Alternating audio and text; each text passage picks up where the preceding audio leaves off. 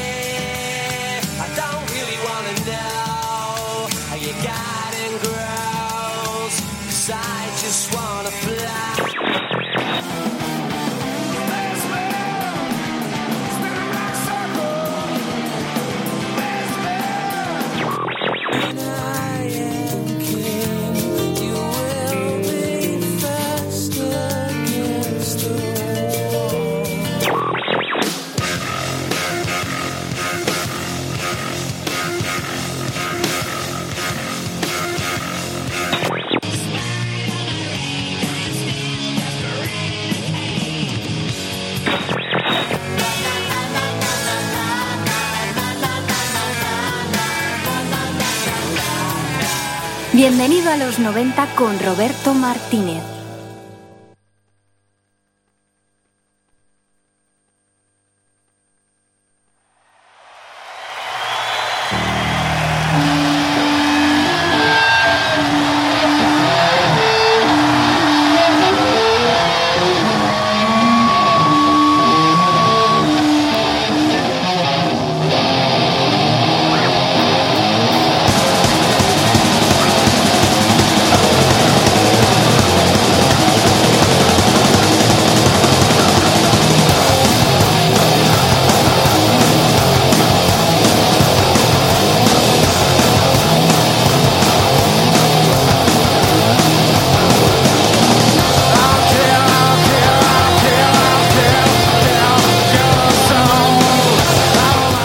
Buenas tardes. Sintonizas el 107.3 de la FM. Arranca, bienvenido a los 90.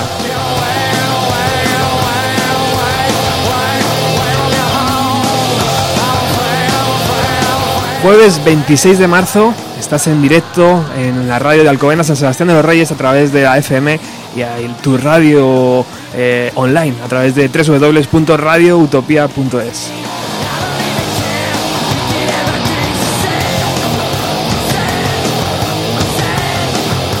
Hoy tenemos dos invitados muy especiales. Contamos con Felipe San de la Rosa, eh, periodista todoterreno. Eh, él explicó muy bien en los años 90 lo que ocurría en las Islas Británicas y hoy nos lo va a relatar aquí en Radio Utopía. Pero no solo está Felipe, también tenemos a, Paloma Sancho eh, López, que también nos va a explicar todo lo vivido en festivales como el de Reading, allí por 1900, o Glastonbury, ya no me acuerdo cuál era. Entonces, ahora hablamos de todo eso que fue muy bonito.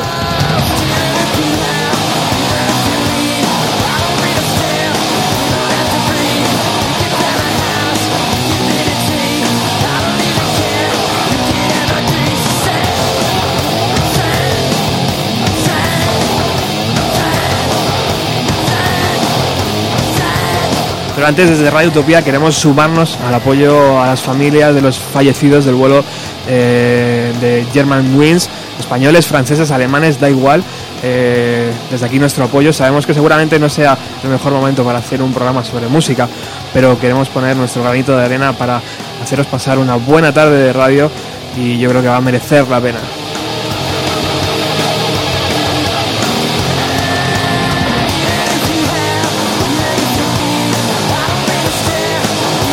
El primer concierto de Nirvana en el Festival de Reading fue el día 23 de agosto de 1991 y duró 39 minutos y 44 segundos.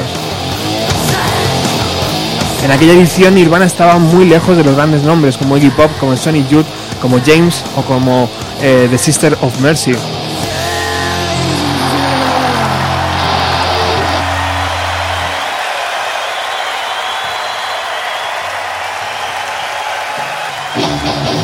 En 1992 la cosa cambió. Nevermind había quitado del número uno a Michael Jackson y Nirvana era un fenómeno masivo.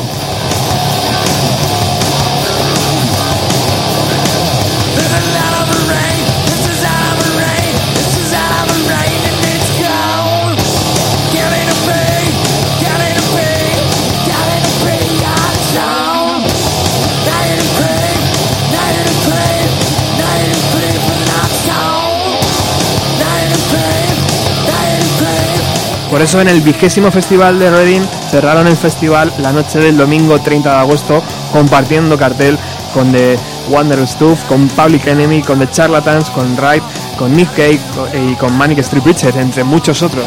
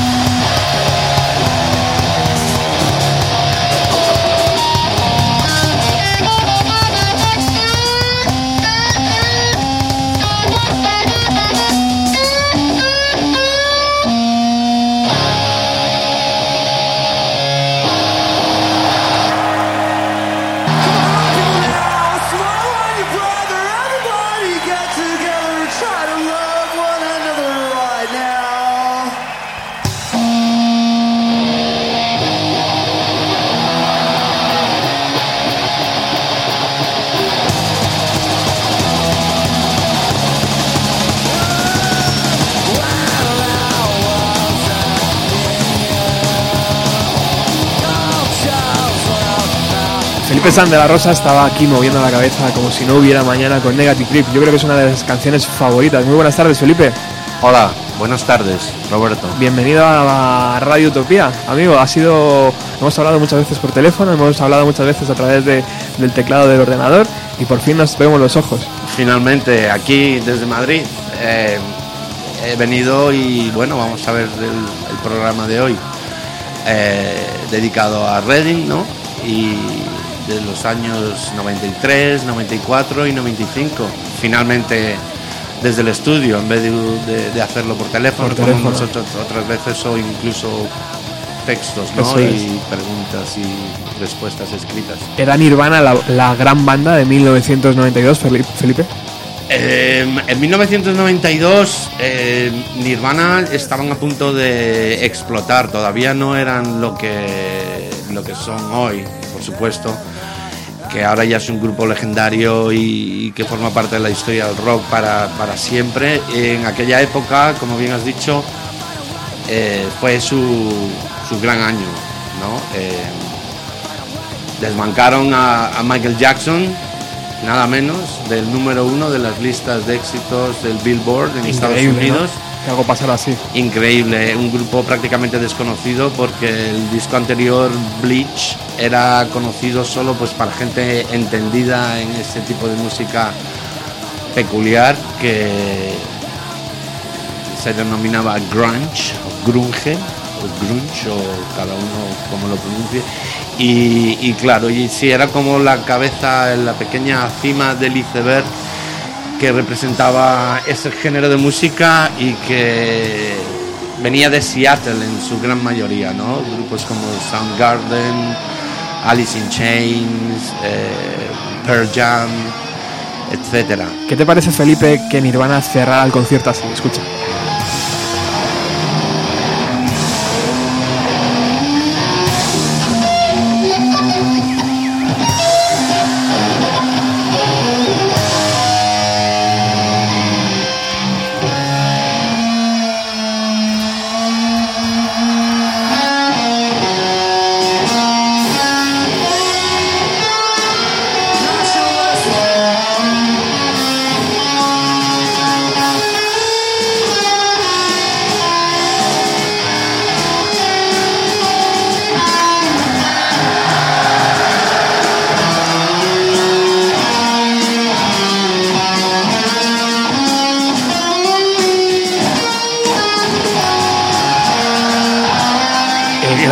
Americano llegado de tierras lejanas conquista la cima británica y justo cuando están arriba del todo deciden hacer un homenaje al himno americano, ¿no? ¿Qué te parece esta forma de despedirse?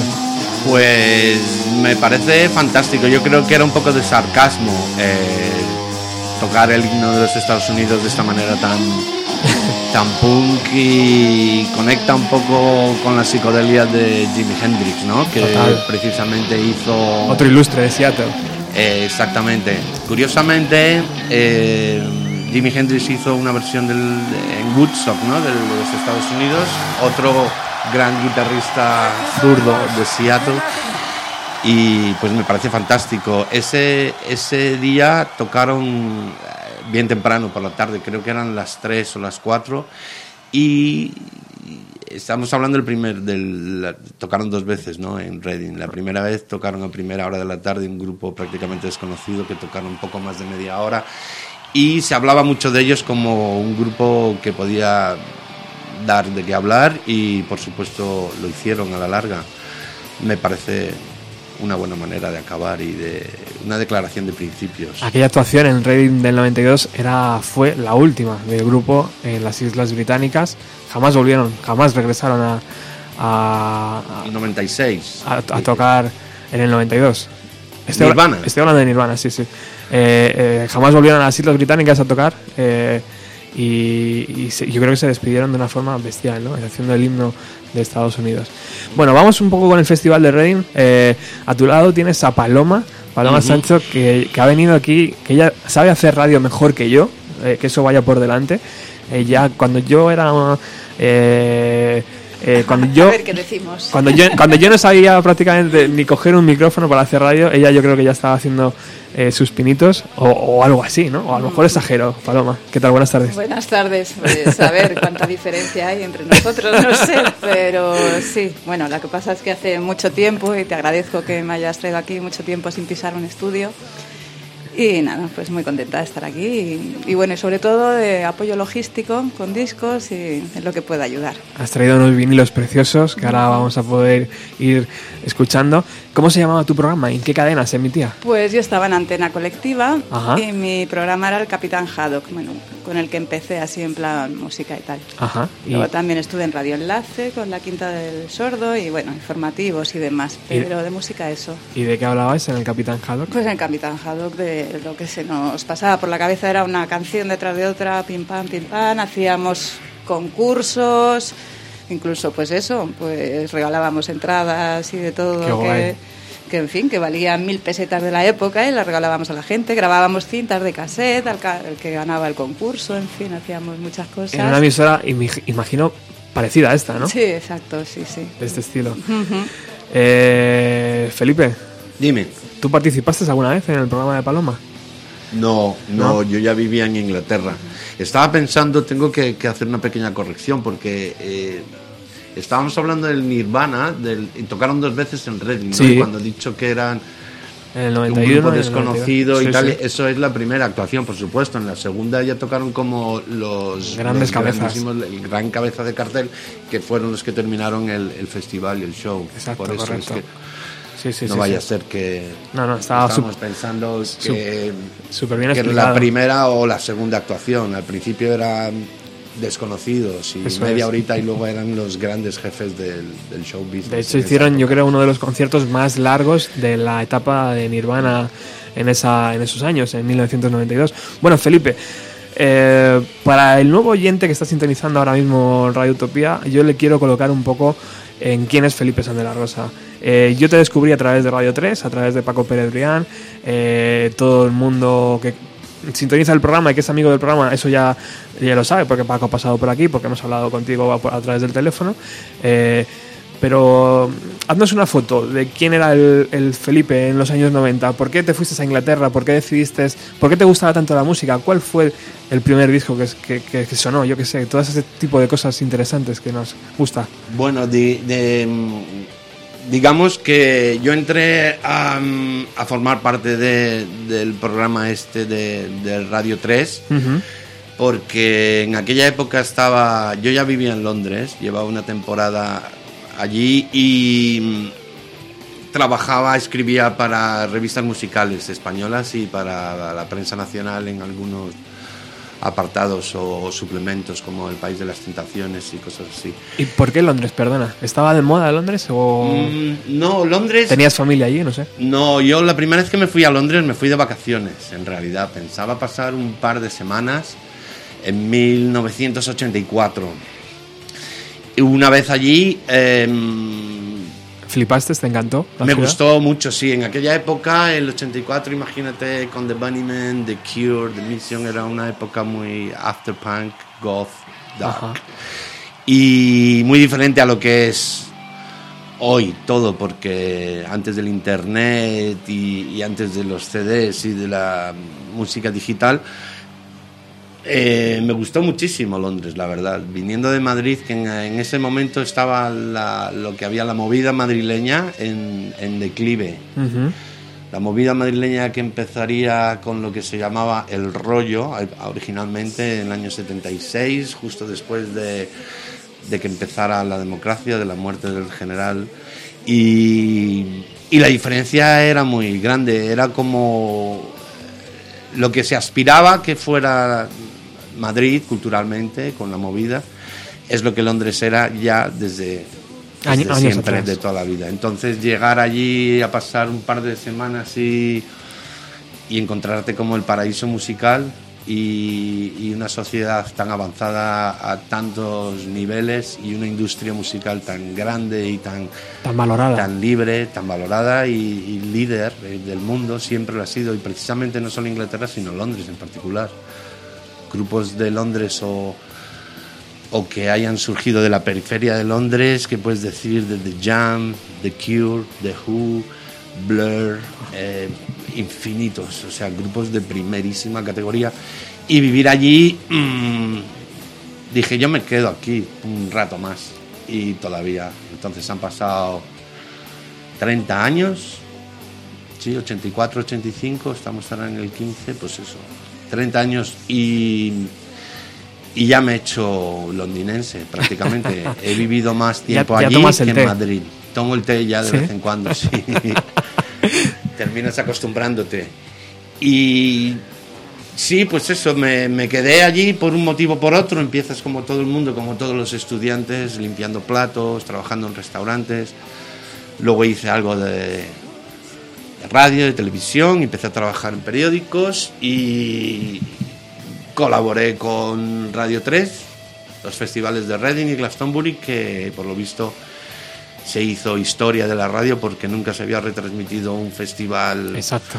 completo, en directo y in situ desde allí. Y, bueno, y, y esas son las cosas por las que eh, humildemente soy conocido en, algunos círculos y, y, sí, orgulloso de haberlo hecho y, unos recuerdos muy felices eh, por muchas cosas y muy importantes, sí, para, para mí personalmente y para la historia de la música, esos años fueron grandes.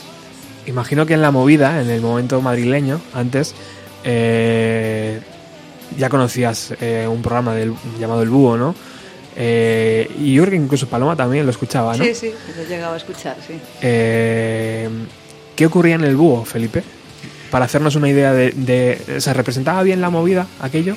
¿Lo que ocurría en el búho era tan, tan loco como, se, como nos ha contado alguna vez Paco?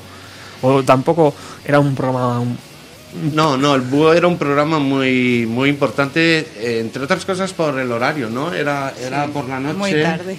Muy, muy tarde y no era una cosa normal, era Radio Juventud, quiero recordar que se llamaba, y, allí colaboré también, curiosamente, con Paco. Ahí voy, ahí voy, Precisamente.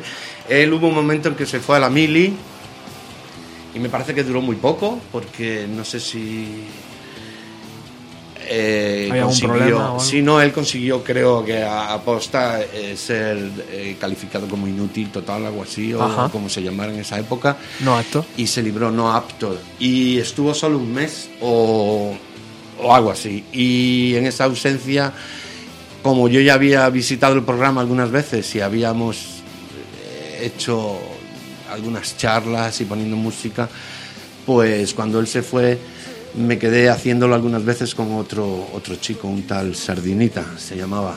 Y mm, sí, era un programa muy importante. A mucha gente, como Paloma dice, que lo conocía y lo escuchaba y lo seguía. Algo ¿no? escuché, yo soy un poquito posterior, pero algo escuché. Sí, Paloma que- es. Ajá. Yo, pero vamos, yo me escuchaba todos los programas de radio desde bien pequeña. Ajá. Siempre he sido mucho, siempre he escuchado mucho. Yo el de. Paloma no lo conocí porque ya me había ido a Londres, si no seguramente por Yo supuesto lo hubiera escuchado. Sigo intentando recuperarlo. A ver si. Algún día nos dará una Existe- sorpresa y agradable a todos. algo, El Capitán Haddock el se Capitán llamaba. Haddock, eso es. Hay, que- hay que crear una página. Programa Facebook. legendario donde los haya. Sí, otro, otro, Ojalá. otra página homenaje. Y Felipe, esa, esa primera colaboración con el Búho fue tu primer ah, mm, acercamiento a la radio Sí, ¿Sí? sí, la primera vez. y te gustó. Sí, eh, como periodismo musical yo había, habíamos hecho en aquella época de la movida, había lo que se llamaban los fanzines. Entonces Oh, si tú qué tenías algo que quisieras escribir o promocionar algún grupo que te gustara, pues como no salía en el ABC, ni en el Alcázar, ni en los periódicos de la época, entonces lo escribías en una máquina de escribir, le hacías unas fotocopias que en aquella época eran, en vez de blanco y negro, eran gris oscuro y gris claro, y se fotocopiaban, se grababan y te ibas, eh, se grapaban, perdón, y te, ibas al rastro a venderlas. 10 pesetas, un artículo sobre The Jam que a lo mejor habías copiado del New Musical Express y habías recortado la foto. No existía Photoshop ni, ni impresoras ni nada de lo que tenemos ahora. Y Todo entonces se artesanal. vendía, sí, se vendía 10 pesetas y más que nada nos lo comprábamos mutuamente los que teníamos una y, y así fue eh, en lo que a mí respecta eh, cómo empezó la movida para mí y, y- Te gustaba escribir, ahí y sí había gente como eso el zurdo de, de Caca Deluxe y Olvido y esta gente y bueno y muchos otros Cesepe, lo conocí en el rastro ahí, ten- él también tenía con Alberto García Lix un pequeño, un pequeño fanzine, le tenían, su, su editorial se llamaba Cascorro Factory, Ajá. porque estaba ahí en la plaza de Cascorro. Y bueno, ese fue mi comienzo periodístico musical. Y en cuanto respecta a la radio, como bien has dicho, sí, fue Radio Juventud. Fue la primera vez que fui allí. Me dijeron un día, vente aquí, vamos al programa este, el búho. Onda, de verdad, sí, vamos. Fuimos allí Qué y guay. sí, la primera vez que, que, que aparecí en un, en un micrófono. Se te ha olvidado apagar el móvil, Felipe. Olvidado, Hace tanto que no hace radio. Un silbidito, sí, se me ha olvidado quitarlo. Bueno, y entonces eh, pasemos de, de toda esa etapa madrileña que luego regresaremos porque hay alguna pregunta relacionada con esa de, de los oyentes que te han hecho. Eh, pasamos un poco al Festival de Reading, que es lo realmente hoy Venga, que sí. vamos a representar en Bienvenido a los 90. El Festival de Reading, Felipe, cuéntanos un poco eh, la ubicación. La ubicación es importante, yo creo, para el festival. Es un festival que, que no es tan incómodo como Glastonbury, incómodo en el sentido del desplazamiento, ¿no? Reading parece que está más cerca de Londres. Eh, cuéntanos un poco cómo, cómo se va desde la propia ciudad al festival. Reading es una ciudad que está en el condado de Berkshire y está cerca de Londres. Eh, creo que son 40 millas. Está en, a mitad de camino hacia Oxford y Oxford está como la tercera parte de camino hacia Glastonbury. O sea, están todos más o menos en la línea que va hacia Bristol, hacia el oeste. Y es un festival conocido por ser el festival duro, fuerte, rock, punk. Eh, generalmente, luego hay excepciones y hay todo tipo de artistas, por supuesto. En comparación con Glastonbury, pues está más cerca de Londres y, y está muy cerca de la ciudad, de Reading. Está al lado, dentro, vamos, está dentro de la ciudad, en un- al borde de la ciudad, al lado entre la ciudad y el río. Un pequeño descampado que hay allí y, y es- eh, lleva muchísimo tiempo, eh, casi tanto, o, o no sé exactamente las fechas, porque Glastonbury creo que fue en el 69 el primero y Reading pues debió ser en el 72 o 3, no lo sé. Pero son muy legendarios ambos dos. Y, y esa es la diferencia en cuanto a ubicación y transporte, es mucho más cómodo. Puedes llegar en tren e ir andando. El otro está en mitad del campo, de un pueblo muy pequeño, y hay que ir específicamente ahí. No, no es como llegar a un tren y bajarse y estar allí, sino ¿Y tú que conoces Glastonbury y Reading, ¿con, con cuál te quedas? con Glastonbury, sin duda. ¿Sí? Eh, eh, como festival y como un evento social es mucho más grande. Pero bueno, a nivel musical, Reading es más es más radical, es más fuerte. Glastonbury es muy general y ahí para todos los gustos, mientras que Reading tiene una actitud y una personalidad más concreta y más definida, es más rock, mientras que el otro sería música y entretenimiento en general, porque además hay mucho circo y muchas artes eh, eh, y medicina, y o sea, hay cosas de masajes y de todo tipo de cosas allí, ¿no? Pero sí, Reading es más, es más puro en ese aspecto y más punk, que es uno de los géneros que a mí más me gustan. Y respecto a la organización, eh, Reading se le acerca a la de Glastonbury, por, desde, por lo menos desde España, parece que la organización de Glastonbury es un ejemplo a seguir. No sé si realmente es tan eh, así en Inglaterra. Sí, sí, no, Glastonbury es como... es como... le- Michael le- Levis. Sí, Michael Levis, el granjero, que eh, originalmente era un granjero de vacas y se dedica a la producción de leche. Y un día se le ocurrió, vio un festival, por lo visto no recuerdo cuál es, pero él vio un festival y dijo, ah, ¿por qué no hago yo algo así? Invitó a Mark Bolan y, y a poca gente más. Y, y era un festival que más parecía como una barbacoa entre amigos. No había luces ni escenarios ni nada, sino hay un, un tío sentado en un fardo de paja tocando su guitarra acústica, tocando I Like to Boogie on the Saturday Night y la gente haciendo burbujitas de pompas de jabón y jugando con confetis y serpentinas y cosas de ese tipo. El Glastonbury, sí, es ahora mismo, eh, creo que son 300.000 personas, algo así, la capacidad que tienen y... Ha crecido una barbaridad. Sí, la cantidad de solo de escenarios que hay, creo que son como 30 o algo así, porque ya te digo, hay de, de circo y de artesanías y de todo tipo, bueno, y hay sectores, está dividido. Y sí, es un ejemplo a seguir y creo que los grandes festivales eh, españoles, por ejemplo, han sido invitados y han ido allí un poco a aprender, por decirlo de alguna manera, y a ver cómo se hace un festival en condiciones. Aunque Reading eh, es igualmente bien organizado, lo que pasa que es en menor escala y es simplemente música y música y música. El otro es una- un evento social multidisciplinar. ¿Aquí en España hay algo similar a, a Reading o a Glastonbury? Creo que Benicassim es lo que más se aproxima. Yo como no vivo aquí, he ido a pocos festivales en España. Hay uno que es de, de reggae, que se, que se hace en el mismo sitio que Benicassim, Ajá. que ese está bastante bien, pero creo que ese es de organización italiana. Es un festival italiano que se lleva celebrando en España y yo lo recomiendo. Se llama Rototom. Está muy bien. Luego el de, Benicassim está muy bien. Yo estoy seguro que Paloma puede hablarnos más Hombre, del yo- festival de Benicassim. Yo estuve en la primera edición, lo que pasa es que no tiene nada que ver en cuanto a organización y cómo, crecido ese festival.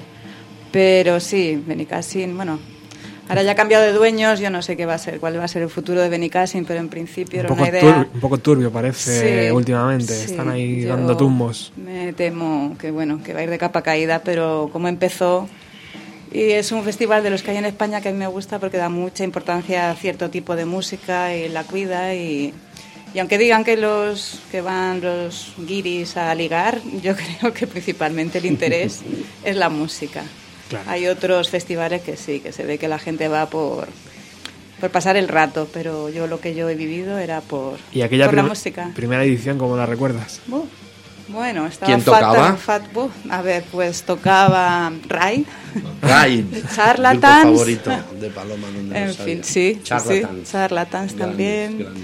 Eh, Mega City 4. mm, ¿Quién más? Iban a tocar Jesus and Mary Chain, pero no tocaron. Se cayeron. Oh, Sí, qué pena. Eso es. Qué y gran- bueno, y muchos grupo grupos también. españoles, Australian Blonde, en fin. Claro, todo lo que tocaba así. en ese momento. Mm. Y fue Qué muy guay. bien, lo que pasa es que estaba fatal organizado, luego era ahí en un pues eso, un anfiteatro enano de piedra que luego no tiene que ver con lo que ha sido luego y Claro. eh, ahí a- con la tienda al lado de una vía de tren, en fin, porque no había sitio en el parking, pero Ay. pero vamos, mereció la Ese pena. parking duro, duro, como Es una que- piedra. Es que lo bueno es que fue como precursor, porque no había aquí. Benicassim tengo que decir que dentro de los festivales europeos tiene bastante prestigio, por lo menos la gente que acude aquí son de gran categoría, son de primera fila y además lo hacen repetidas veces, ¿no? Creo que Blur eh, tocan este año una vez más, ¿no? Y no sería Sí. la primera vez tampoco. Y eh, gente, los charlatans repiten cada dos por Sí, tres. sí, eh, sí, parece sí, que sí. están abonados al Benicassim. Por eso que Mm. si les gusta y repiten significa que algo bueno tiene que tener y lo, lo anuncian en Inglaterra también.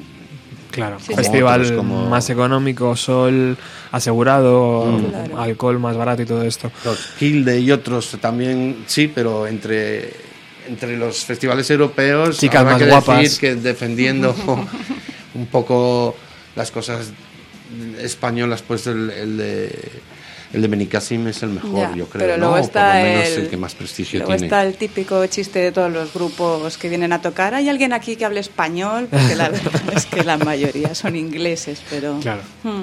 Pero El muy- público, Sí, sí, el claro, público. por eso digo que lo anuncian también allí. Sí, sí. así que están Está- como en casa. Están bien, Bueno, como en casa, pero con sol. bien vendidos fuera. Felipe, en el Festival de Reading 1992, eh, ¿qué conciertos recuerdas más, aparte del de Nirvana? Ahora me contestas, porque tenemos aquí a Sergio, que es un alumno del cuarto de la ESO de, de un instituto, que él tiene muchísima información del Festival de Reading y quiero que ahora nos lo cuente en antena. Mientras vamos a escuchar un poco a los Smashing Pumpkins, aquel Festival de Reading 1992. just wanna get.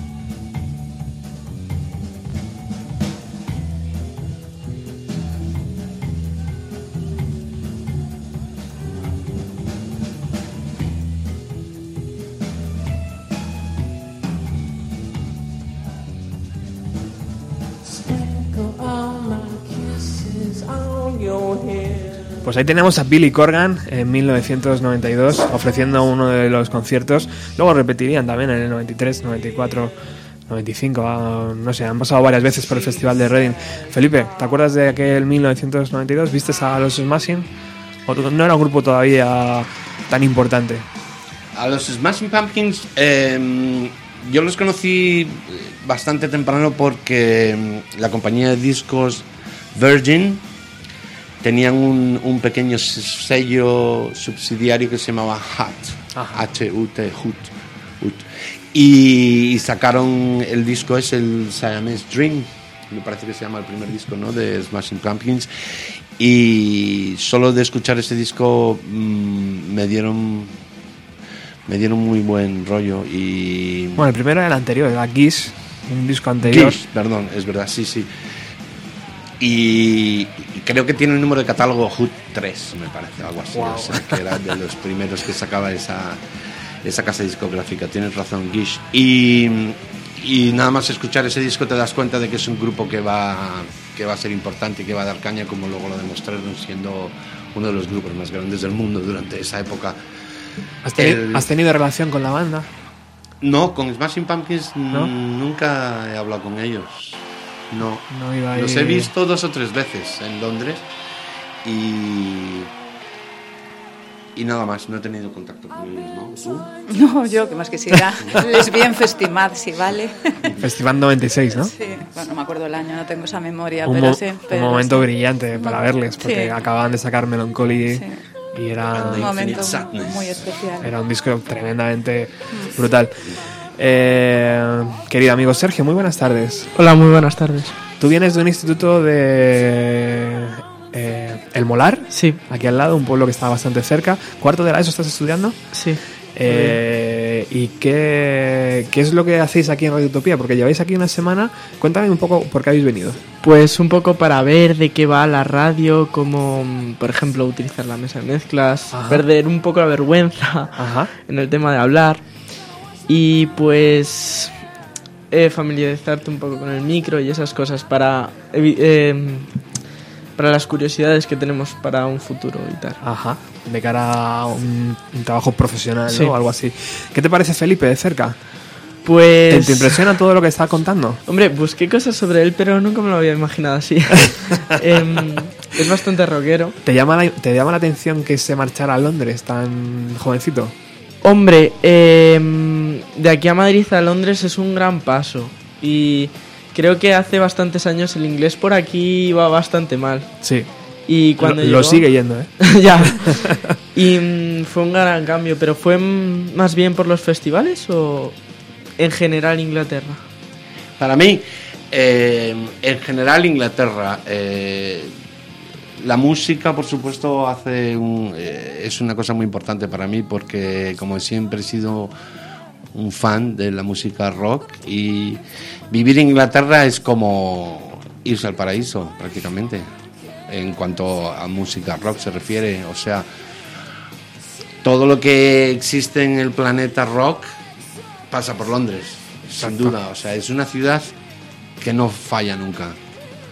Nunca. Es la ciudad más importante, yo creo, aparte de a lo mejor de Los Ángeles, Nueva York o Tokio, por nivel de ventas y por la Y Alcobendas. de gente. Y Alcobendas. San de los Reyes. Bueno, claro, eso, eso es obvio, eso no hace falta ni decirlo. Está allá por arriba. Ah, Claro, aquí estamos, esto es el mundo del rock central, aquí está la central. La libertad absoluta. Exacto, y además eso, en eso sí que tienes razón. Pues sí, la, la música es una parte muy importante para mí, de vivir en Inglaterra y en Londres. Bueno, Sergio, entonces cuéntanos, ¿qué sabes del Festival de? Eh, Pues ¿Qué has- sabiendo, qué has encontrado? Sabiendo que ellos ya saben un poco más de los años 80, 90 y tal, pues he buscado un poco el principio del festival. El festival de Reading, la fase original y principal de los dos mm, años principales, es el festival de música más popular y más antiguo del mundo que sigue existiendo.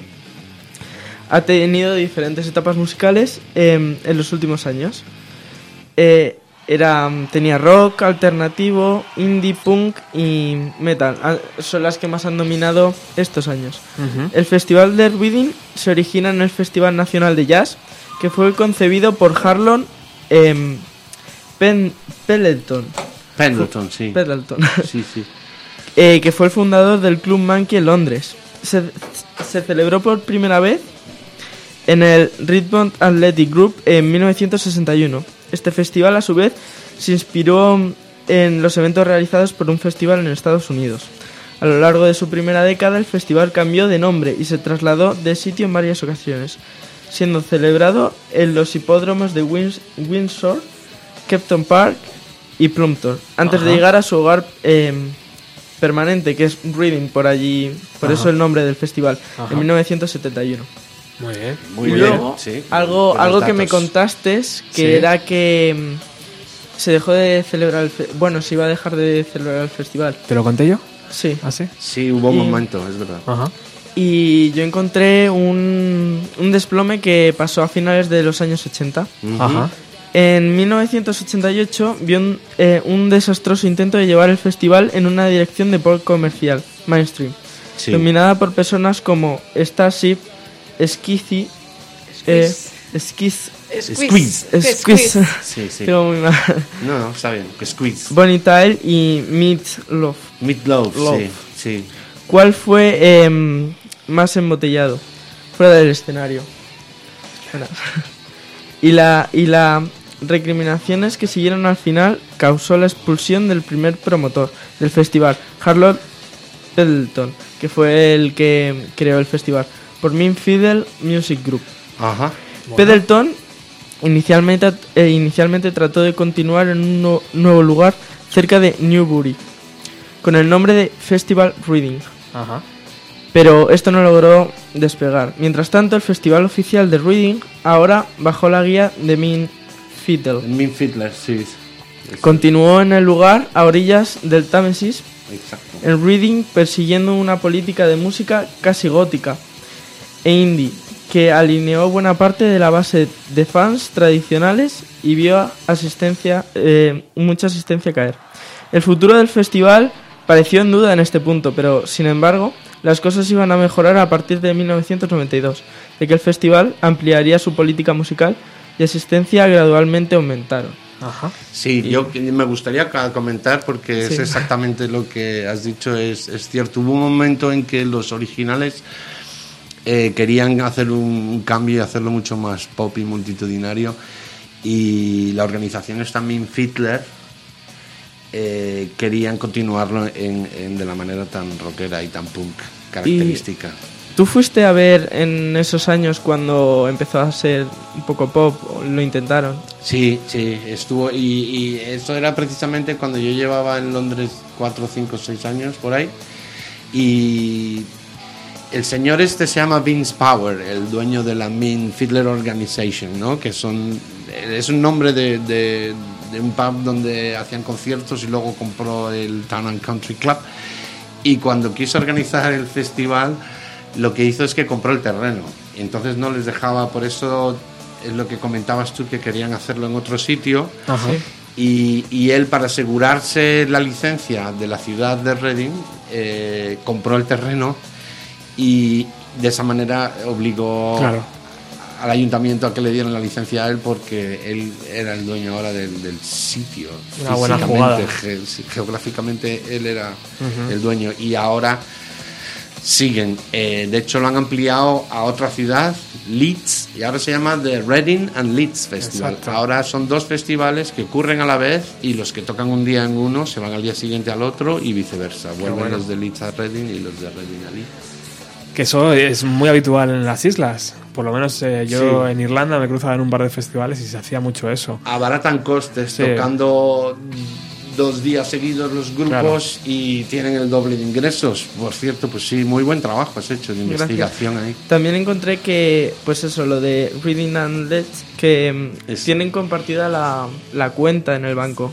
Eso pone por aquí. Claro, o Ajá. sea, es el mismo organizador, Claro. hace, en vez de un festival hace dos y entonces con los mismos gastos duplica ingresos. Claro.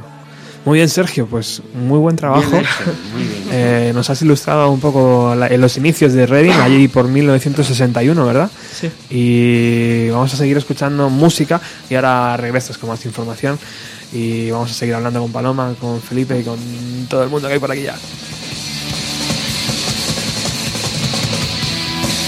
Por cierto, el, el, el teléfono está- estaba sonando. eh, no sé si alguno de vosotros quería contactar. Me he hecho un poco de lío y, he colgado la llamada. O sea que si alguno quiere hablar con Felipe o con Paloma eh, o con Sergio, pues tiene que marcar el teléfono de la radio, que os lo digo, es el 91 eh, 16 37 725. 91 16 37 725. Si queréis hablar con Paloma, con Felipe o conmigo, venga, va.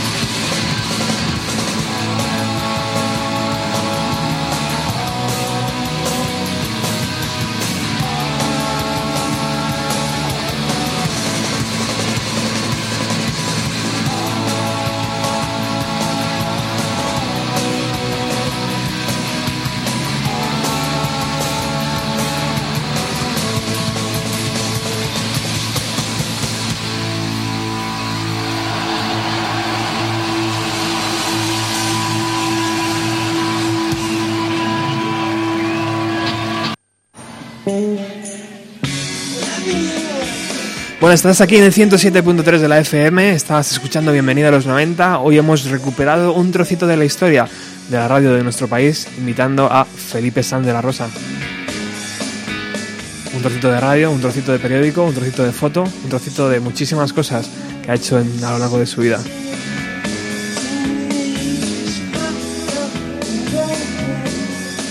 Y a su lado está la preciosa Paloma, con esos ojazos azules impresionantes.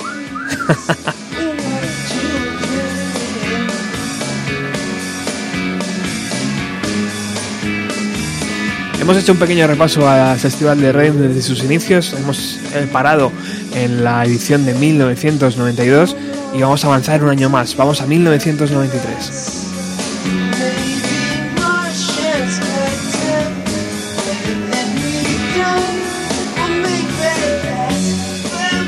Y de fondo está sonando Porno for Pyros, una de las canciones que sonaron en directo durante esa edición de 1993.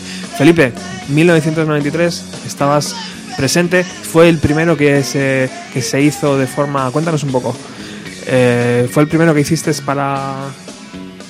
Para Radio 3, sí. ¿Sí? Mm, eh, exactamente, fue la primera vez que, que lo hicimos Paco y yo. Y vamos, lo hacía él, eh, su programa de Pero 4 fue, a 3. fue y- decisión tuya de decir, venga, veniros y hacemos esto, fue suya, ¿cómo fue un poco todo? Bueno, él, él tenía ya preparado y programado hacer allí entrevistas y mirar el concierto, o sea, verlo, escuchar y, y coger información y ideas de los grupos que iban surgiendo, los grupos que iban haciéndose más famosos cada vez y a partir de ahí tal vez un poco porque al vivir en Inglaterra mi inglés era un pelín más fluido que el suyo, pues me, me unía a él y, y entonces le ayudaba con las entrevistas, a lo mejor a traducir o lo que sea, o sugerir alguna pregunta, o a lo mejor sugerir algún grupo que me había llamado la atención. Y, y ese fue, sí, para mí fue el primero que, que colaboré con, con Radio 3 ya en plan más o menos serio en, en- en que se mencionara mi nombre o lo que fuera. Ajá. Y a partir de ahí, pues bueno, ¿Y aquella, aquella edición cómo la recuerdas, Felipe? La de 1993. pues... ¿Qué grupos importantes recuerdas haber visto? Eh, la verdad es que las fechas se me, Se te mezclan se un me poco, mezclan, claro. como son Ahí. tantos años y tantos festivales. Muchos grupos. Eh, ahora mismo, mm, ¿qué año era? Eh, no sé si era el de Wonder Stuff o quién, quién era tocando. Public Enemy. Te voy a decir un momento, a ver si veo el cartel y me recuerdo quiénes tocaban. Por ejemplo, estaban estos chicos que están de fondo ahora mismo, que es un tal Zack de la Rocha, Rage Against the Machine. junto con Tom Morello, dando caña a su Se guitarra. llama casi como yo, Zack de la Rocha en vez de Sam de la Rosa. ¿Qué te parecía aquella, aquella banda? Esta canción en particular que has puesto fue como un puñetazo en la, cara de- del, rock.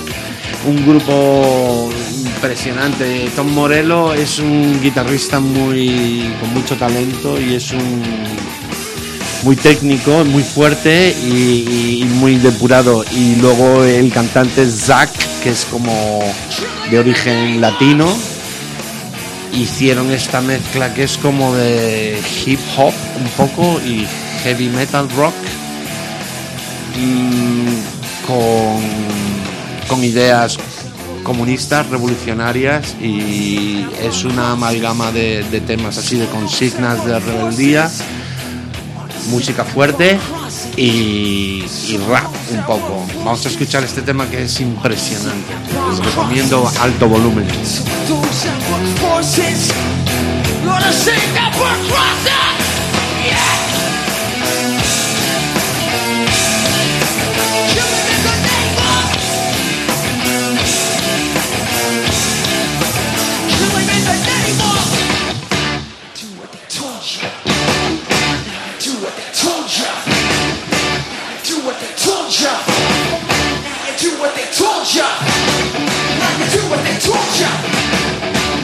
what they taught ya. Now you do what they taught ya. Now you do what they taught ya. Now you do what they taught ya. And now you do what they taught ya. And now you do what they taught ya. But now you do what they taught ya. Don't do that.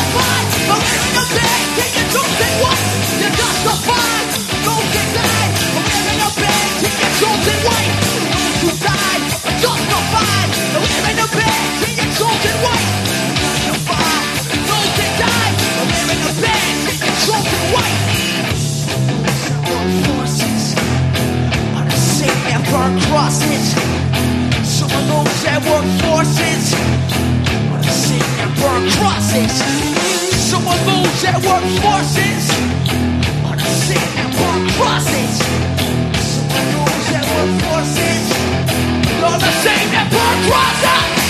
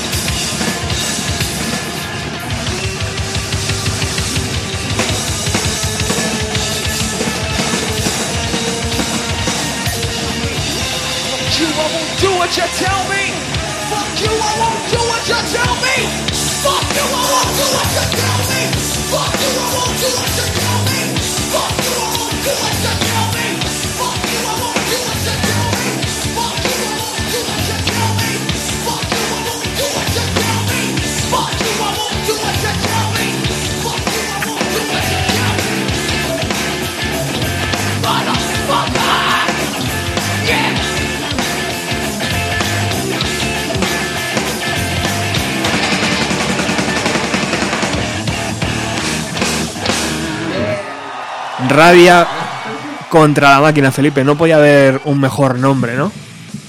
Racing in the Machine. sí. Ira o ¿Quién, rabia. sí, quién- era, la ¿Quién era la máquina, Felipe? La máquina es la sociedad, yo creo. Es el- la Eh. máquina de El capitalismo. que fabrica mentes estereotipadas y vidas aburridas y conformidad y monotonía. Esta gente te sugieren la rebeldía, el caos, anarquía, fuerza, un grupo rebelde. Brutal. ¿Qué recuerdas de aquel concierto? ¿Lo viste en directo? ¿En, el- en la edición de 1993? Sí, me acuerdo muy bien de ellos, de la primera vez que, que lo vi, no sé si fue en ese concierto, pero vamos, recuerdo que la primera vez que vi a Rage Against the Machine me quedé alucinado con la fuerza que tiene el Zack de la Rocha este y Tom Morello, como habíamos hablado, importantísimos y fue un grupo muy, muy importante y lo sigue siendo por la influencia que tuvieron en cuanto al enfoque Qué bueno. de la música y al mezclar estos factores tan, tan diferentes y contradictorios que nunca se habían utilizado, así como las consignas comunistas, el heavy metal y el rap, todo. Brutal. Bueno, vamos con unas cuantas preguntas que ha hecho la gente. Eh, hemos anunciado en Facebook que venías y pum, eh, como 16 preguntas o algo así. así que vamos a ir quitándonos unas cuantas porque yo quiero hacerlas todas. Por ejemplo, David Reguero dice, ¿qué grupo de hoy puede ser algo distinto, especial, motivador, rompedor de las reglas existentes? ¿Qué grupo de hoy puede ser algo eh, como Race Against the Machine, podríamos decir? El grupo que en 2015 se parece a Race Against the Machine o un grupo que, que rompa lo establecido, Felipe. Grupos de hoy en día que sean así novedosos, hay unos que me gustan que se llama eh, Tame Impala, por ejemplo, son bastante importantes, no eh, necesariamente rompedores porque hacen un tipo de música un poco retro, pero con nuevos enfoques y y luego este que se llaman Fight Against Drugs, que es es otro grupo que tiene influencias del pasado, así como de los años 70 y 60. Y yo creo que esos dos serían principal- principalmente los que más me gustan ahora mismo. Son de los grupos más más importantes para mí en estos años, sí. Guay. Eh, José Vázquez, que es nuestro gallego particular, y con él hicimos una caimada, no te digo más, Felipe. Ajá. Luego, luego iremos con eso. Sí. Dice, te pregunta, ¿cuál es tu mejor y peor entrevista? Uy, la Qué complicado eso, ¿eh? La mejor entrevista, no me acuerdo muy bien, la mejor entrevista tuvo que ser sin duda eh, Keith Richards para el País Semanal. Wow. La hice con, con Santiago Alcanda, un, un gran profesional, un periodista musical que, que lleva mucho tiempo en la radio y en, y en la prensa escrita.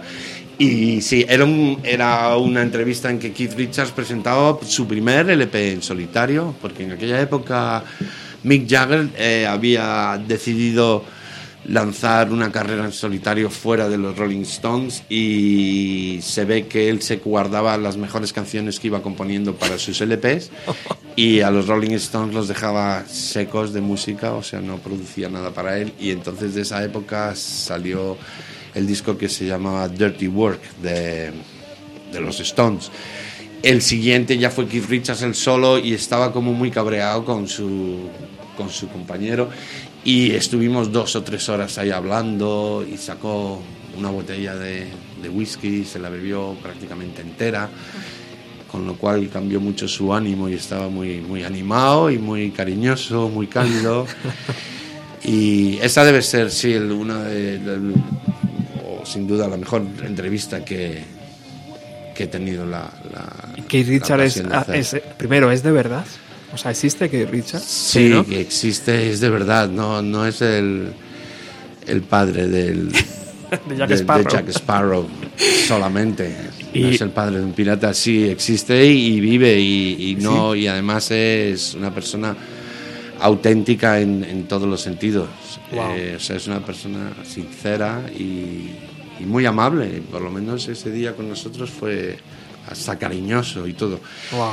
Y luego el peor, la peor entrevista, mm, la peor no sé qué, cuál podría ser, alguien que, que se cabreara o algo así, o que estuviera aburrido, pues no, mm, la verdad es que nunca he tenido una entrevista que fuera particularmente mala. Una que me gustó mucho fue Soundgarden también, porque eh, tuve la, la oportunidad, la ocasión de hacer la entrevista con todos, con Chris Cornell y Tim Zagil, se llama, ¿no? El guitarrista indio este. Exacto.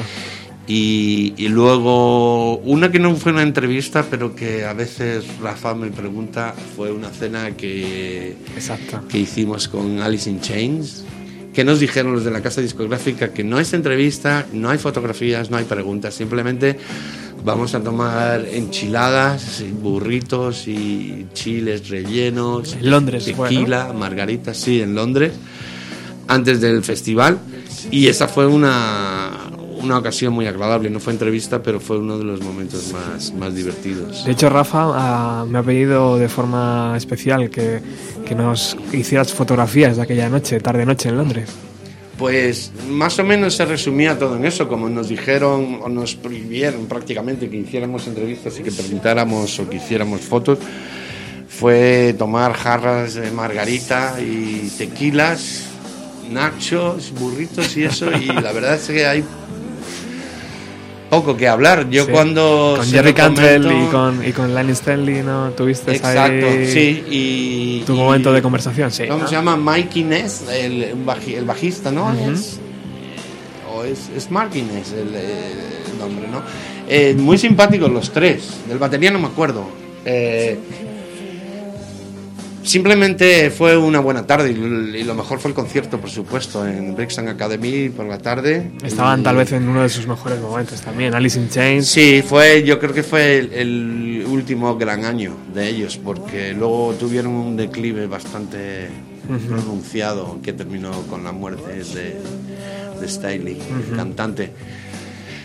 Yo creo que esos son los mejores y, entrevistas. Y Por ejemplo, una entrevista a unos chicos de Oxford que está sonando ahora mismo de fondo. ¿No, sí, no, no la metes entre las mejores? es esa fue muy buena también. eh, estaban, estaban a punto de ser súper famosos porque sacaban el OK Computer. Wow. eh, que después de, The Bands ya había sido una, un, un gran acontecimiento musical en esa época. Y Radiohead, además, curiosamente yo vivía en Oxford durante esa temporada y eran uno de los grupos favoritos de la ciudad. Teníamos a Ride, Supergrass y a Radiohead para una ciudad tan pequeña. Buena calidad, ¿no? Y grupos muy, muy importantes. Pero OK Computer, ¿tú pensaste que eso iba a eclosionar tanto? A, a incluso conquistar el mercado americano, como lo hizo? Mm, La verdad es que en un principio no, no, no lo piensas así, no lo ves así cuando oyes un disco y luego hay muchas veces que lo que a ti te gusta no es necesariamente lo que luego le va a gustar al público y lo que va a tener éxito. Pero esta, por ejemplo, esta canción eh, fue como la que despertó el interés de la gente. Luego de Benz y OK Computer, hoy en día, eh, cuando hacen las listas de los 100 mejores discos, están siempre entre los 15 primeros, incluso con, compitiendo con The Beatles, Rolling Stones, Bob Dylan, Velvet Underground, lo que quieras. Qué grande, qué gran añada en los 90. Eh, Rafa López, un amigo tuyo y buen amigo del programa también, dice, ¿con qué te quedas o tienes más cariño? La época de los años 80, con la movida madri- madrileña, el rocola, todo lo, todo lo vivido eh, en Madrid en los 80, o la época del Britpop de los años 90 en Londres. ¿Con qué te quedas de los dos? Yo le tengo más cariño a la movida madrileña porque es una cosa más, más mía, por así decirlo, porque los grupos y la gente que tocaba eran amigos. Y luego eran amigos que resultaba que eran músicos o pintores o fotógrafos. Mientras que la movida inglesa del Britpop eran grupos que te gustaban y que ocasionalmente podías conocer alguno porque los ves de vez en cuando y porque les haces entrevista, pero no eran amigos, pero no sé, eh, Tessa o Ana Curra o Bonetti o Cesepe, Alberto García Lis, son gente que son amigos y luego da la casualidad que además son fotógrafos o músicos o pintores. Y entonces obviamente le tienes más cariño porque es algo con lo que, que tú formabas parte directamente de ello, ¿no? Tú estabas entre ellos, eras parte del equipo, por así decirlo de alguna manera, ¿no? Qué bueno. Bueno, Roberto Harenauer, así se llama este compañero, eh, también amigo del programa, dice, me gustaría preguntarle por la escena actual de Londres y Gran, Bretra- Ga- Gran Bretaña, eh, ¿qué te parece el panorama musical de hoy? Bandas favoritas y eso que tengas ahora mismo de, de Londres y de Bueno, pues de War on Drugs, como Ajá, ya lo has dicho un comentaba poco antes, antes, sí, que no son de Londres, pero vamos, eh, en en cuanto a grupos actuales y la escena londinense ahora mismo no existe prácticamente, no hay, son, estos son como hornadas, ¿no? Como salió el grunge en Seattle, pues ahora no lo hay, no hay una- un movimiento. Me imagino que a verlo lo hay, pero no es una cosa que tenga mm, mucha mucho protagonismo mediático. Grupos de Londres siempre hay, la música siempre progresa y siempre hay música buena. Cuando la gente dice que no hay música buena o que no es tan buena como antes es porque no le prestan atención o no lo buscan tanto. Pero También es verdad que no es eso, un movimiento unido. Ahora estamos escuchando Pulp, una canción fantástica de esa época y otro gran grupo de Londres. De- en cuanto a la movida londinense, yo creo que nos podemos quedar con esta de los años 90. Escuchar esta canción de Pulp que es fantástica. Vamos a ponerla un poquito, sí. It started there. I said, pretend you've got no money. She laughed and said, oh, you're so funny. I said, yeah, but I don't see anybody else laughing in here.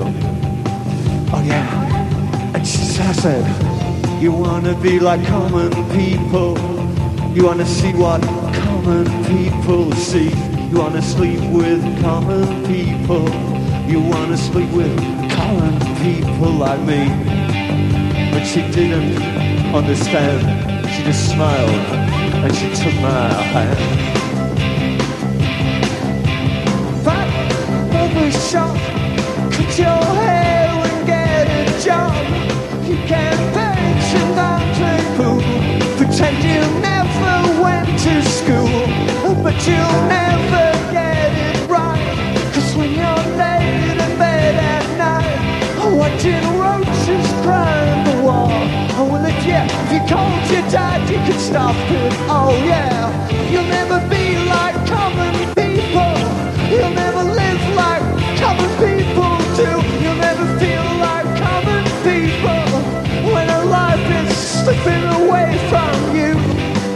To dance and drink and screw is all that you can do. So let's do it. Oh.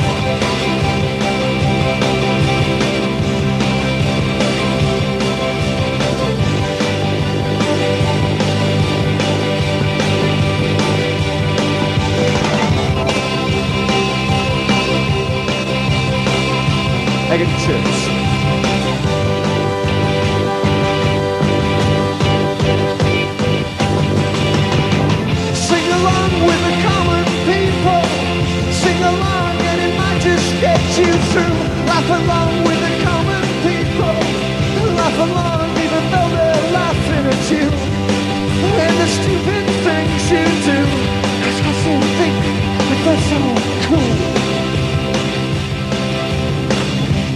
Dog crouching in the corner.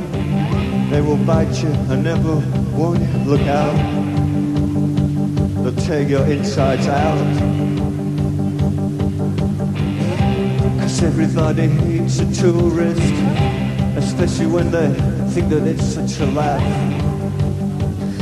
Estás aquí en el 107.3 de la FM, estás escuchando Bienvenido a los 90, que se emite todos los jueves de 6 y media a 8 de la tarde.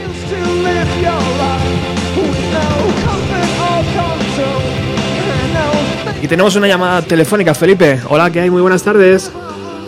Hola. Hola, soy Alejandro. Hola, Alejandro, ¿qué tal? Cuéntanos. Hola, Ali. ¿Qué tal? Hola, que quería saludar a, a Felipe, que mañana no lo voy a poder ver, y quería hacerle una pregunta que ¿cuál ha sido su mejor experiencia musical? Toma ya. Oh, Vale. Bueno, menuda pregunta, Ali. ¿Qué tal? ¿Cómo estás? Muy bien, ¿y tú? Vale, muy bien, aquí, fenomenal. Eh, a ver, que mi mejor experiencia musical, yo creo que tiene que ser eh, haber visto algún grupo en directo. Yo creo que fue ver a Lou Reed en 1972 en Madrid, cuando acababa de sacar, había sacado el disco Berlín y luego sacó otro que se llamaba Sally Can Dance. Se había tenido el pelo de rubio, lo tenía el pelo blanco y yo tenía 12 años, un poco más. o-. Sí, más o menos tu edad, ¿no? Más o menos. Y, y ver a Lou Reed en 1972 en Madrid a esa edad me impresionó muchísimo. Ver a un señor que se había teñido el pelo de blanco con las uñas pintadas de negro y con gafas de sol en la oscuridad era un, un look muy cool. Y, y la, la música que tocaba Walk on the Wild Side y esas cosas y siendo de un grupo tan legendario como The Velvet Underground que te los recomiendo que los escuches ya verás cómo te gustan si no los conoces ya. Pues esa debió ser mi mejor experiencia.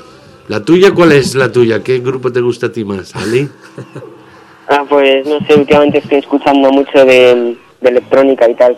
ajá. Te gusta la música de techno la música de máquina Sí, un poco más dance, pero Dance. sí, también me gusta tecno.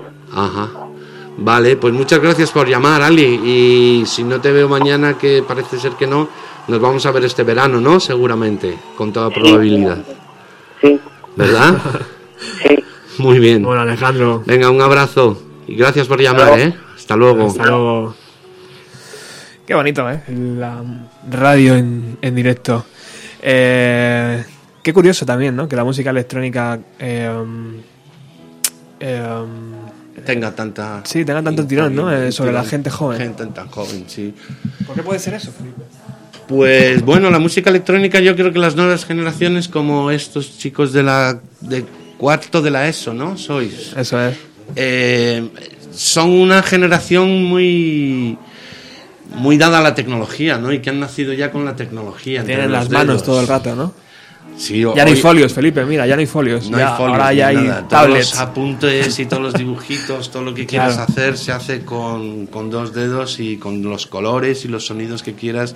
Una máquina tan pequeña como un paquete de tabaco puedes hacer y de hecho se hace hay gente que edita discos en un teléfono móvil o que hace películas, El con propio- argumento y con música y con todo lo puedes hacer. El propio Damon Albarn. Pues ¿no? eso es algo claro, exacto. Eh, hay discos de gorilas que están hechos en un, en un teléfono, ¿no? Y, y chicos de, de esta edad tienen esa facilidad y bueno, la suerte o buena o mala de haber nacido en un mundo tan tecnológico que no me extraña que les atraiga tanto la música electrónica y la electrónica en general, no solo para la música, sino para muchas cosas. Lo que no puedes evitar ni siquiera con el iPhone 6 o el iPhone 16 es perder el autobús y eso es lo que ha pasado hoy a nuestros dos eh, chicos que vienen de- del instituto y por eso todavía no habían entrado en el programa. Hola Marcos y Marco, ¿qué tal? Hola, muy bien. ¿Qué habéis investigado del Festival de Reading? Rápidamente. Pues grupos que fueron en el 93, 94 y 95. Venga, cuéntameles. Pues en el 93, pues grupos, para mí los más relevantes, pues de los que hablo aquí ya, que es Rage Against the Machine. Ujú, muy buenos. Y, y otro grupo, por ejemplo, que es Tool, que también tengo que en- entendido que el guitarrista de Tool eh, fue compañero de instituto de, de Sac de la Rocha. Ah, qué bueno. Sí. Muy bien, muy bien. Muy bien ese apunte. Y en el año no- 1994, pues grupos así más relevantes, los Red Hot Chili Peppers. Que están sonando ahora mismo, sí. Sí, eh, Radiohead. Qué buenos. Cypress Hill. Ajá. Y de Lemonheads y de Flaming Lips, que también repitieron, o sea, también estuvieron en el 1993. Qué grande. Muy bien. ¿Y en el 95? En el 1995 eh, tenemos grupos más conocidos, Ajá. como los Foo Fighters, Foo Fighters ya estaban dando sus conciertos, Sí. es verdad.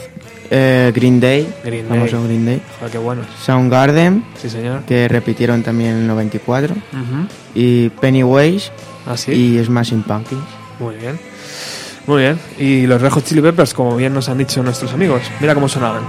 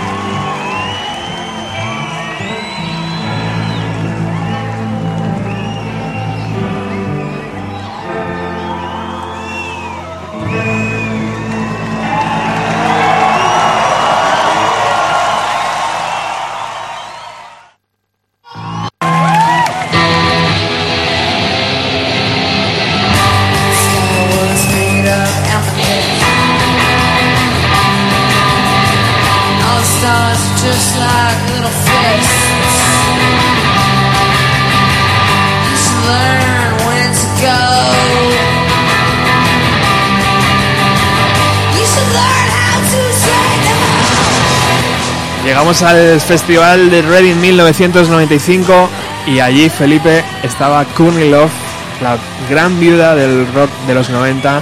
Eh, Courtney Love daba miedo eh, de cerca. No, no, todo lo contrario. Courtney Love es una chica muy lista y de cerca es muy muy amable, muy sugerente, se hace querer y no es tan fiera como, como la pinta. ¿Fue ella la que mató a Kurt- Kurt Cobain o no? Por supuesto. Sí, ¿verdad? Un, un mortero desde el cuarto de Dice baño. Paloma que no. Hombre, no, no, ¿cómo y va a- además ella van no a estaba. sacar ahora otro documental en el que es la otra versión y que no. Hombre, tienes que entenderle el sarcasmo. ¿Cómo va a ser Claro. ella? Ella no estaba ni siquiera cerca. Eh, que ella estuviera relacionada no es algo que nunca se sabrá, pero que fuera ella, desde luego. Ella estaba en California cuando él murió en Seattle, con lo cual Pero hay, hay una larga historia, como Paloma dice, y con dos versiones, ¿no? Una Ese, es- ese nos da para otro programa, ¿eh? si queremos. Sí, para bueno, para un semanal entero. Vamos a a ir con otra pregunta que quiero hacerlas todas. Eh, Felipe, Juanjo Montoya nos dice, ¿cómo fue tu paso por Popular 1? Eh, y de los grupos entrevistados, ¿cuál era el más sincero dentro y fuera del escenario? Pues mira, de una manera muy curiosa como yo entré a trabajar en Popular 1 fue que tocaban de Red Hot Chili Peppers en Londres y de teloneros una banda de, que se llamaban The Rollins Band, que era el cantante de Black, Black Flag, que montó Henry. su propia banda Henry Rollins. y estaban agotadas las entradas. Entonces digo, ¿cómo podré conseguir yo una entrada? Pues tendré que ser periodista o algo así para que me den una entrada. Llamé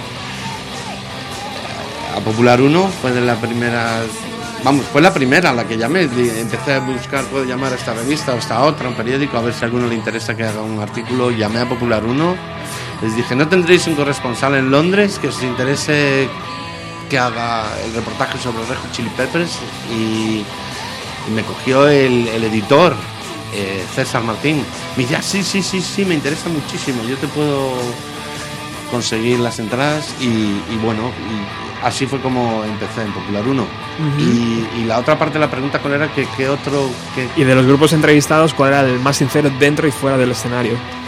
A mí me gustó mucho un grupo que era muy bueno y que han pasado prácticamente al anonimato, o sea que la gente se ha olvidado un poco de ellos. Se llamaban Mother Rose, Ajá. un grupo de Nueva York que liderado por una chica que se llama Mary Olson y que tuvieron dos, dos discos muy importantes y en el Festival de Reading fueron cabeceras de cartel del segundo escenario de la carpa del disco del New Musical Express y eran muy sinceros. Eh, les entrevisté el día siguiente que murió Kurt Cobain y estuvieron hablando mucho sobre las drogas eh, y sobre el mundo del rock y Ajá. en general y, y su- y su relación y la mezcla con las drogas y, eh, en términos muy sinceros.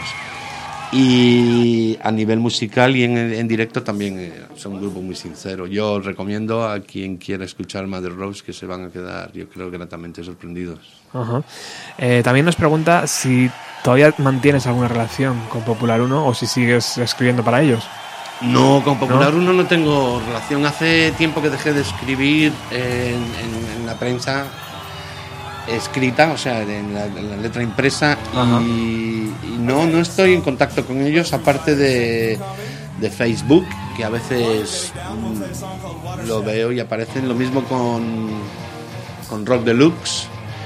Y bueno, y últimamente me estoy cuestionando un poco si, si volveré, si volvería, o si me apetecería ¿Te gustaría- volver a trabajar. en la gustaría prensa volver? escrita.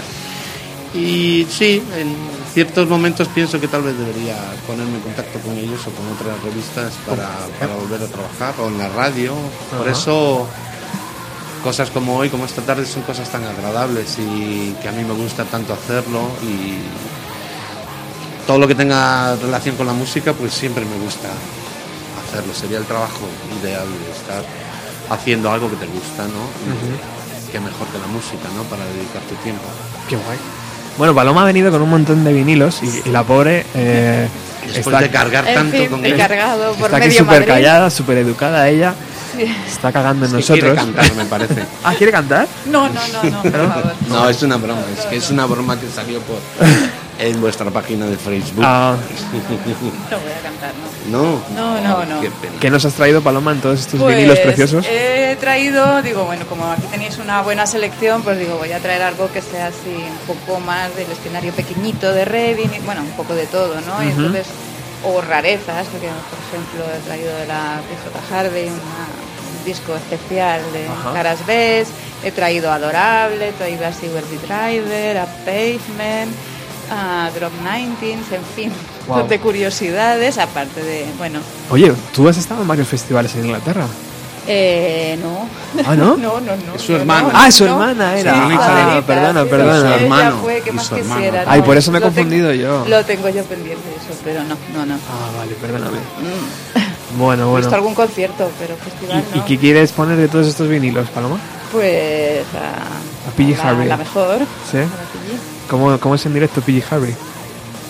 Eso lo he visto yo, pero en Madrid. ¿Y cómo es? Brutal. Brutal. Sí. No hay palabras. Vamos a ver cómo suena este vinilo precioso que ha traído Paloma.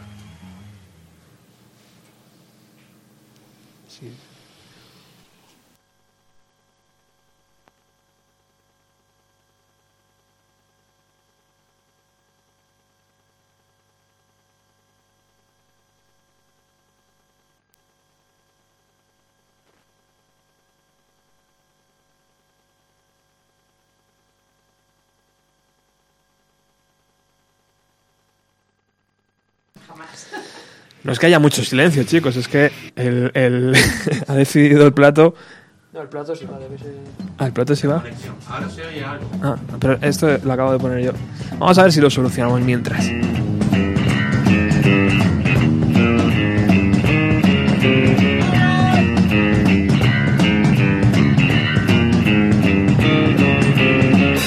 I sit around and watch a girl play nothing's on. I change the channels for an hour or two. Sweet old mother stretch for a bit. Sick of all the same old shit. In the house with the doors and I'm fucking late. When my distance plays my head, I go away from paradise. I try to move on to it, but I know what shit right.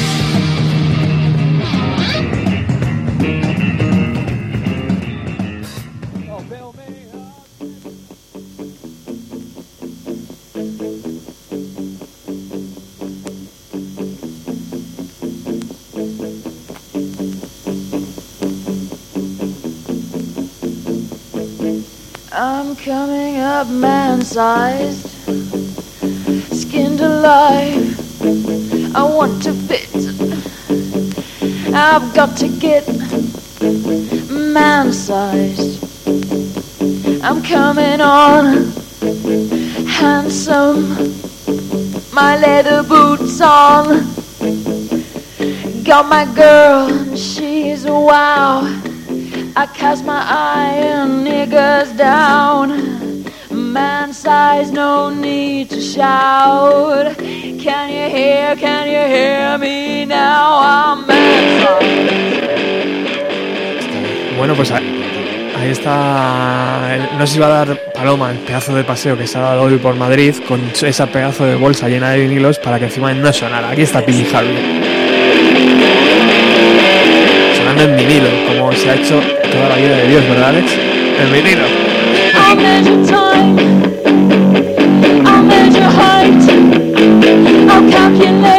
Eh, Felipe P. Harvey es una de las artistas que todavía se la puede considerar íntegra, ¿no? Y, de ese tipo de, de personas que no se venden ni por, vamos, Exactamente, es un, un tesoro nacional para los ingleses.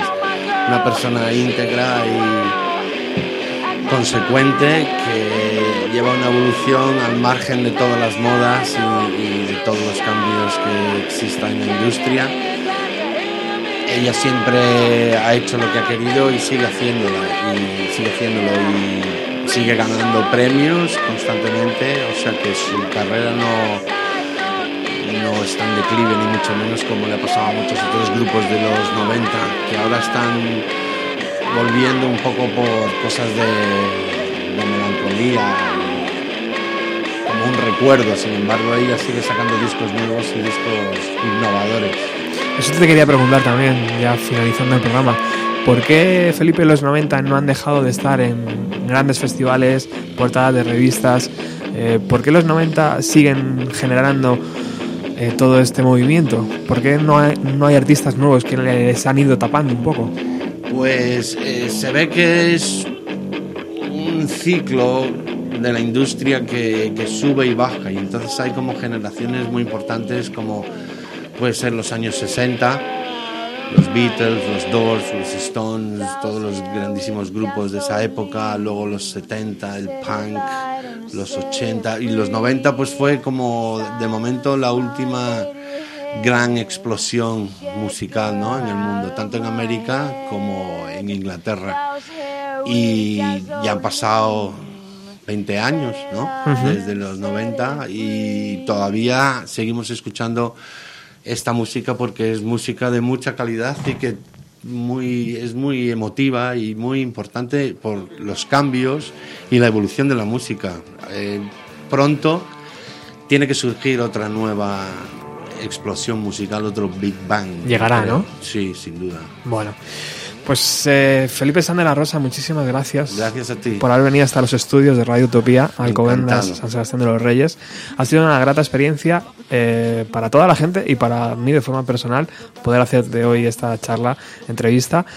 Eh, espero que no pase de tanto tiempo, ¿no? Para que te No. vuelvas a dejar caer por aquí en verano, yo que sé, cuando vuelvas a Cuando España. vuelva la próxima vez estaré encantado. otra Te- cosita. Te lo agradezco que me hayas dado esta oportunidad de volver a la radio y a hablar un poco y a poner música y a ver a nuevas generaciones de los futuros DJs y los próximos productores de la radio, como los chicos estos de, Sí. del instituto. Está- ¿Cuál es vuestro colegio, vuestro instituto? Es Cortes de Cádiz. Pues eso, los nuevos- la nueva generación. Muchas gracias a Marco, a Marcos y a Sergio, que habéis estado aquí hoy espléndidos. Muchísimas gracias, chicos. Eh, Paloma, eh, ¿me dejarás algún día hacer un programa especial sobre Capitán Haddock? Mm, me lo pensaré. Lo que sí que podemos hacer es una segunda parte con mis discos sobre. Reading. Pobrecilla. Bueno, ejemplo. alguno ha sonado, ¿eh? Gracias por traerlos. Sí, has traído un montón. Bueno, pero por lo menos los colección. aprecias, los ves, que en fin. Exactamente. Pero bueno, Disco algún día me dejaré. sí, sí. Este Bueno, vuelve, vuelve a la radio, por favor. Yo creo que, es, Sí. que molaría mucho tenerte. El club de fans te necesita. Se me ha, no, es que me ha dado nostalgia, me ha dado ganas de volver. Y Felipe, tío, muchísimas gracias, de verdad. Eh, nos nos Gracias a ti, escuchamos pronto. Encantado. Nos vamos con Beck. Ah, buenísimo. Grande Beck, ¿no? Un gran y muy importante, sí, un gran artista. Hasta la próxima. Adiós, gracias.